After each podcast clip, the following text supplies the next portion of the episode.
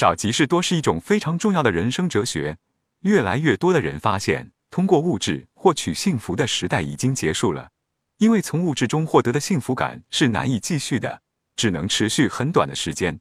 但是我们宝贵的经历以及从中获得的知识，将永久的入住我们的生命。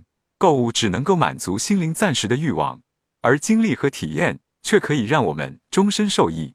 图片：拥有金钱无我拥有时间。问自己一个问题：你觉得收入水平达到什么程度才会有安全感？也许你会说收入翻一倍吧，可现实是不管收入如何增长，人们都会觉得不够，所有人永远都不会满足。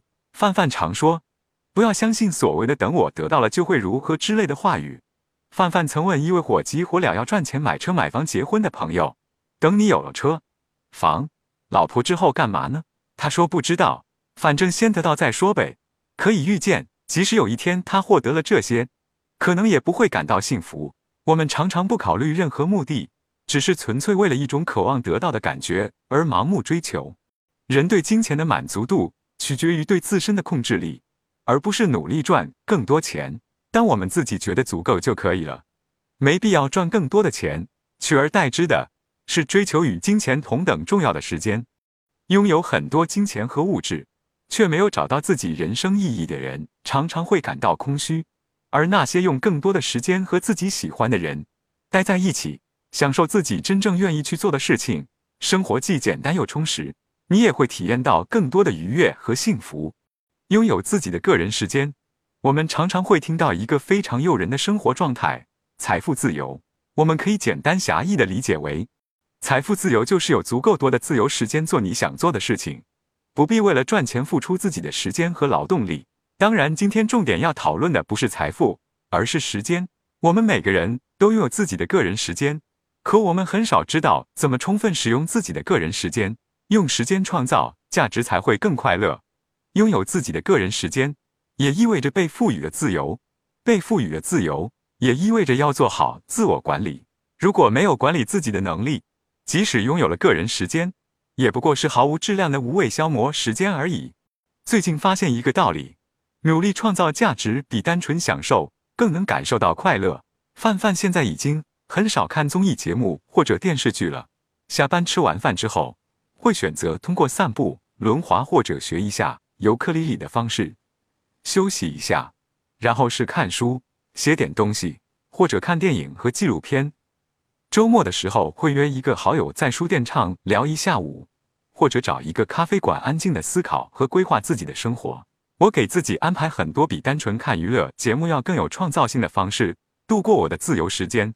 可以想象，当我学会了轮滑的急停刹车，还有学会尤克里里一首简单的曲子之后，在朋友面前秀一把的那种快乐吗？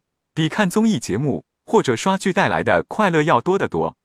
很朋友觉得我下班之后还是很辛苦，可我觉得这种方式让我获得了更多的乐趣，反而是娱乐节目已经无法满足我了。当然，我还是会看一些不错的脱口秀，会睡懒觉，会听相声或者小说来调剂自己的生活。